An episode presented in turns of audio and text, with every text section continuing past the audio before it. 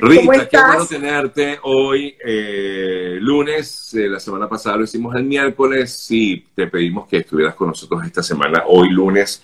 Vamos a hablar, amigas, amigos, un poco de lo que implica, bueno, ser migrante y también ser emprendedor. Muchos de los que toman la decisión de irse a otro país, que somos muchos de nosotros los que estamos aquí conectados, pues comienzan una nueva vida de esta manera, buscando un nuevo emprendimiento. Pero hay justamente eh, una gran cantidad de estos migrantes que han tenido éxito en esos emprendimientos. ¿Por qué, a tu juicio, Rita? Bueno, fíjate, para, que eh, eh, primero darte nuevamente las gracias siempre por la oportunidad de conversar con tu comunidad. Y, y, para empezar, quiero, quiero acotar varias cosas, ¿no? Lo primero es que datos que a veces nosotros en la carrera como hispanos no nos damos cuenta, pero el 40% de la lista de Fortune 500 que registra las empresas más exitosas, el 40% fueron fundadas por inmigrantes o hijos de inmigrantes. Y si nosotros nos vamos a nuestros países de origen, eh, tú eres un descendiente de un inmigrante, muchos de los negocios en nuestros países fueron fundados por inmigrantes. Sí.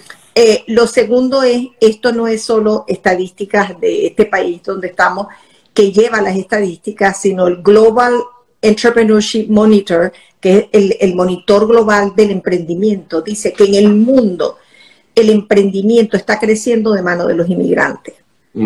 Entonces uno pudiera decir, wow, ¿por qué los inmigrantes tienden a emprender más o a ser más exitosos eh, estando en otro país? Bueno, porque tú sabes que lo primero que hacemos es vencer una cantidad de barreras y nuestro reto es más alto que el local. Eh, la gente cuando sale de su país, cuando tú estás en tu país, como si estuvieras como pez en el agua. Cuando sales de tu país, todo te cambia.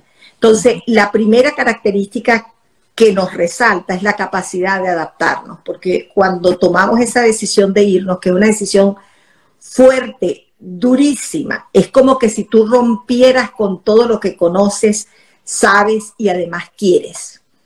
Y de ahí te montas en esa aventura que, no sabes cómo es, pero que rápidamente tienes que lograr adaptarte. Y fíjate, lo primero que nosotros perdemos, lo primero que a veces decimos, bueno, dejamos la familia, dejamos nuestra costumbre, nuestros alimentos, pero realmente que lo más valioso que perdimos es nuestro capital relacional. Porque en nuestros países de orígenes nosotros empezamos a heredar el capital relacional de nuestros padres, de nuestros amigos, todos tenemos un súper amigo médico, un abogado, un empresario que te ayuda a colocar el hijo, todo eso lo perdemos. Y como lo perdemos, llegamos al país donde nos queramos instalar, no conociendo a nadie, lo que hace muy complicado que podamos aplicar a puestos de trabajo. Sí porque nuestra historia y lo que llamamos el currículo vitae que nosotros traemos a este país nadie conoce. Eh, yo una vez tuve la oportunidad de tener en mis manos el currículo de una abogada que había trabajado para la alcaldía Huaycaipuro en, en los teques. Imagínate un, un, gringo leyendo ese, ese, ese currículo. No hace conexión, no hay nada que pueda validar.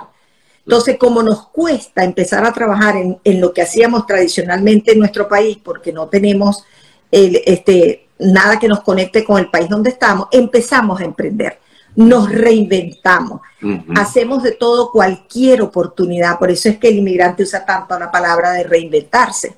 Entonces, lo primero es esa capacidad que tenemos maravillosa de adaptarnos por fuerza, por default, porque no nos queda otra opción. Llegamos a un país, hay que producir dinero, tenemos que levantar nuestra familia y empezamos a ver qué podemos hacer. Tú ves aquí abogados, que ahora son reposteros, tú ves ingenieros que ahora eh, eh, venden ropa, o sea, se reinventan.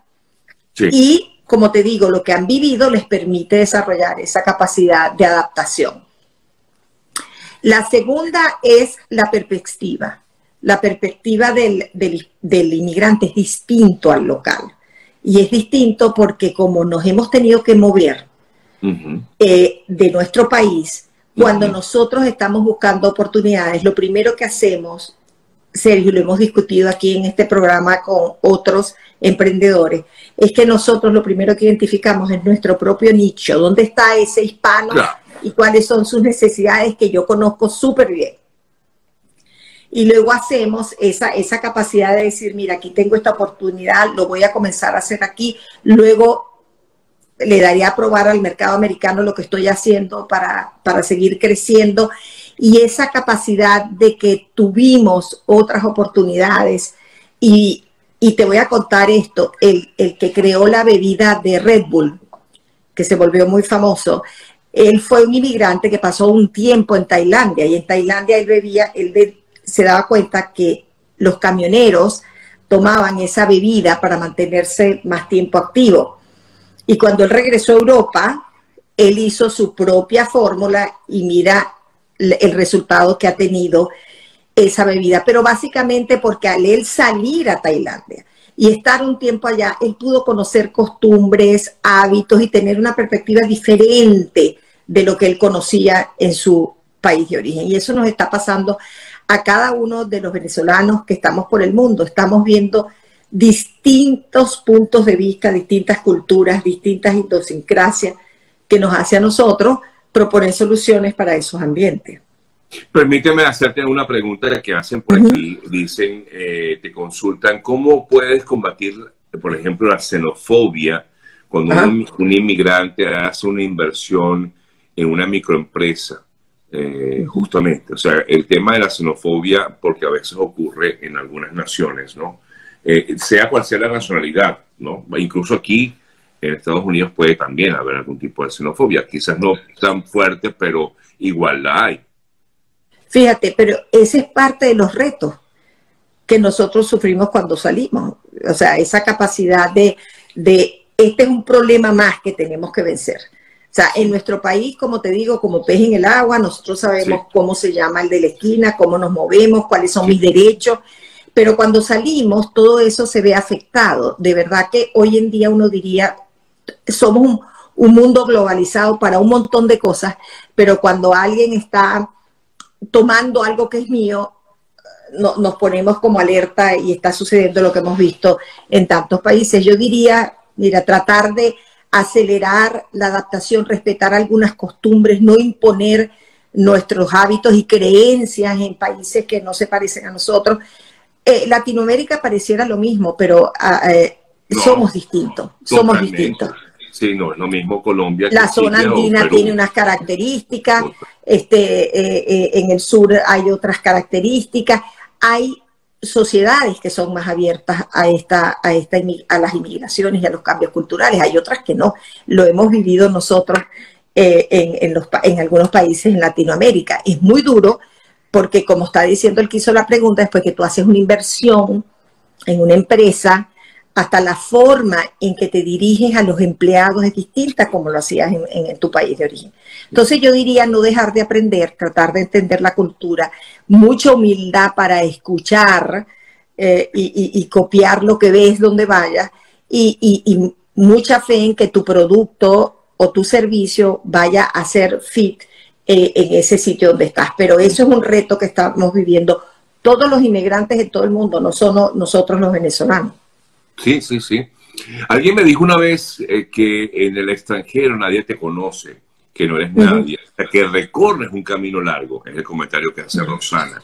Eso es correcto, y eso es lo que yo te digo, ese es un reto, porque es que parece que llegaras al país nuevo y te borraran lo que hiciste.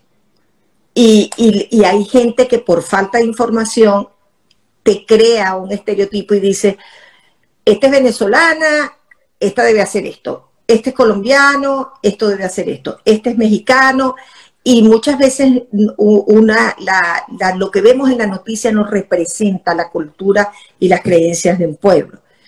Mira, otra característica de los inmigrantes es su tenacidad. Nosotros tenemos que seguir montados en esa bicicleta y, no parar, y no parar. Y si no te fue bien aquí, tú tienes que hacer otra cosa acá. Mira, yo conozco gente aquí que en cuestiones de dos años ha tenido que mudarse tres veces aquí mismo.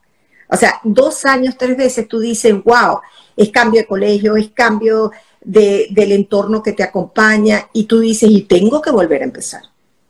Y tengo que volver a empezar. Y esa tenacidad de decir, mira, tengo que persistir, tengo que hacer lo que tenga que hacer para lograr la estabilidad que yo tenía en mi país de origen. Esa persistencia, eso hace que los empresarios hispanos se destaquen en muchas áreas. Hoy en día el 30% de los hispanos en los Estados Unidos, Sergio, tienen empresas y empresas exitosas. Eh, eso va a seguir creciendo, somos una población que está creciendo de forma bastante acelerada en los Estados Unidos y nuestros hijos, nosotros, todos ellos van a cumplir, porque nuestros hijos seguirán siendo hispanos, de origen hispano, y nuestros nietos también así nazcan aquí o en cualquiera de los países donde se encuentren. Entonces, como te digo, el reto es mayor, los, eh, las costumbres cambian. Es más, mira, la preparación que el inmigrante tiene que hacer en materia legal, este, impositiva, todo eso es distinto. Todo te sorprende, todo te prepara. Tú dices aquí, aquí el recorrido de ir a una consulta médica es todo otra historia, distinta a la de nuestros países. Entonces, en la medida que el, inmigrante se prepara en la parte impositiva, en las leyes, en la forma de hacer negocio, en cómo se compra, en los precios, en la competitividad, va a ser más exitoso. Y una vez que emigra, ya ha pasado por eso. Claro, claro. Y, por eso es que te, da, por eso es que el éxito es mayor, porque justamente eh, la gente inmediatamente va como preparada. Ahora, hay gente que no va preparada, Rita, pero aquel que va preparado, pues tiene mayor eh, porcentaje, pues, de, éxito en ese emprendimiento o en esa, en ese negocio que, tome, pues, la, eh, el camino, pues, que lo tome, que decida, pues, hacer. Yo creo que sí, definitivamente aquel que eh, toma la decisión de irse a otro país, sea de donde sea, tiene que bien, eh, eh, primero que nada, creo que debería ser una de las cosas primero que debe hacer es conocer cuál va a ser ese ambiente en el cual se, se va a desarrollar, cuáles son todos los impuestos que hay que pagar si es que es un negocio en particular, y bueno, conocer todo el aspecto legal de, esa nación o de, ese, de esa localidad. Y fíjate, algo que, todos tenemos que tener en mente a la hora de que somos inmigrantes y estamos emprendiendo. En todos los países se celebra la innovación. En este país particularmente nos encanta innovar. Hay eh, organizaciones, instituciones que te asesoran, gente que monitorea la innovación. Pero generalmente se castiga duramente la improvisación. Ok. ¿Por qué? Porque la improvisación nos desangra cualquier ahorro o inversión que nosotros traigamos a los países. Entonces yo por eso le digo a la gente, si tú inviertes un poquito en prepararte, en asesorarte, que déjame decirte, como hemos conversado en ocasiones anteriores, en Estados Unidos, y estoy segura que en muchos de los países cuando la gente va a emprender hay mucha información gratuita en las páginas web de los gobiernos, aquí sabemos que el SBA.gov te da una cantidad de herramientas, te enseña hasta hacer tu plan de negocio. Lo que tienes es que no eh, abusar de la sobreconfianza que traes como empresario y emprendedor en tu país y entender que aquí tienes que pasar una curva de aprendizaje. Si la haces de forma correcta, vas a disminuir el riesgo y aumentar tus oportunidades de éxito. Como te digo, la improvisación es muy costosa cuando uno migra porque tú pasas un buen tiempo donde tus ingresos no son lo que tenías allá y tus ahorros se van más rápido de lo que entran nuevamente a la cuenta. Entonces, lo que tú acabas de decir es correcto. Hay que prepararse, tenemos unas capacidades, tenemos unas habilidades, como te digo, la adaptabilidad, la tenacidad y la perspectiva son tres aspectos que nos ayudan, porque una vez que te fuiste de tu país y dejaste lo que tú más querías, donde sea, conocías todo, evidentemente vas a pasar un, tiempo donde vas a fallar en algunas cosas por desconocimiento. Claro, claro. Pero justamente por eso, Rita, entonces debe ser que como vienes eh, a algo nuevo y te cuesta más, es por eso que lo, logras. Eso es correcto, porque mira, y sobre todo aquellos que se levantan, que caen, que se levantan, que caen, eh, o que empiezan una cosa y, no le funciona, van a otra, no le funciona. Eh, Pero como hemos dicho, cada vez que nosotros algo no funciona, lo tenemos que ver como la posibilidad de aprender que eso no se hace así. Es decir, los obstáculos, los inconvenientes, los fracasos son oportunidades de aprendizaje que uno capitaliza para seguir haciendo lo que tiene que hacer, porque hay que buscar la estabilidad. El inmigrante tiene mucho que aportar donde quiera que llega, porque inclusive esa parte de intercultural que, que nosotros traemos de cosas que se hacen distintas, más fáciles, o que simple y llanamente representan otros sabores. Mira, la, la, la, la inmigración mexicana es un testimonio de eso. Ellos internacionalizaron sus platos. Todo el mundo eh, este, hace los taquitos, todo el mundo hace noches mexicanas y nunca ha estado en México. Eh, nosotros vemos en los supermercados todo tipo de, de productos mexicanos que a lo mejor localmente es distinto, pero ellos lograron hacer una versión que se internalizó. Y tú oyes las historias de esos inmigrantes y los lees, y es una cosa impresionante lo que tuvieron que hacer, lo que lograron, cómo lograron penetrar Mira, pero Yo creo que eso se está haciendo hoy día con, con, con muchos venezolanos en el mundo. eso es correcto. O sea, la, la, la arepa hoy, eh, claro, siempre está el colombiano que va a decir que la arepa es de ellos, pero, pero la arepa hoy se conoce mundialmente y gracias sobre todo a esa diáspora venezolana, que claro, que lo primero que hace, por ejemplo, si tú estás, no sé, por decirte, Irlanda, eh, mira, eh, si estás emprendiendo un, eh, negocio de comida, ¿qué vas a hacer? No vas a hacer, no sé, sándwiches irlandeses, no sé qué se come en Irlanda. Vas a hacer tus arepas y a ver qué tal si la pegas o no. Arepas, empanadas y efectivamente lo estamos viendo con muchísimos emprendimientos en el mundo entero de puestos de arepa, de empanadas, de cachapas, de lo nuestro, y se está dando a conocer. O sea, un poco lo que le pasó a los mexicanos, ¿no? Yo creo Eso es correcto. Y tenemos que seguir, Sergio, porque se, de verdad que la va a conocer todo el mundo. Mira, yo tengo una sobrina que vive en Perth, Australia, ¿sabes? Es la ciudad más lejos de cualquier parte del mundo. Y has de creer que ella, tiene, ella, ella fundó ahí un restaurante que se llama Angel Folk Grill. Y ahí estuvo Luis Chatén comiendo. Llegó hasta allá a que, fue a... una gira allá. O sea, yo creo que nunca en la vida de algún venezolano tú pudieras haber oído que iba a emigrar o iba a hacer arepas en ese sitio. Claro. Cachapa, carnes mechadas, todo eso. Y, uno de los más beneficiados ha sido la harina pan, como le decimos nosotros, es, la que produce em, las empresas polar que se han internacionalizado. Eh, antes conseguir harina pan fuera de Venezuela era toda una odisea.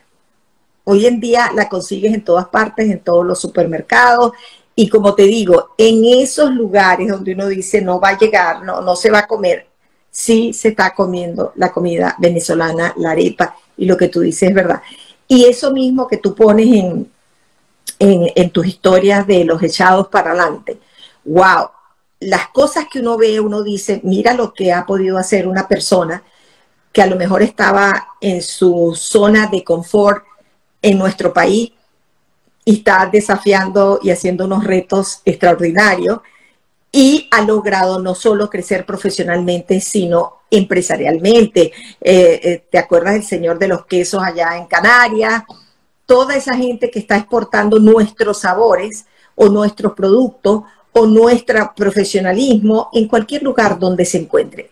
Y lo hacen con orgullo, con tenacidad, con adaptabilidad, con una perspectiva distinta, pero además con mucha nostalgia, porque nuestro corazón siempre va a estar atado a cualquiera de los países, de cualquiera de los que nos esté escuchando ahorita, porque uno ha conocido aquí colombianos, mexicanos, este, eh, cuando nosotros vinimos a estudiar en el año 98, este, conocíamos gente de Tailandia, de Japón, y todos ellos andaban eh, intercambiando sus costumbres, su cultura, tratando de ver cómo seguían creciendo en este país. Además que un patrón que se repite de forma distinta, porque somos educados distintos.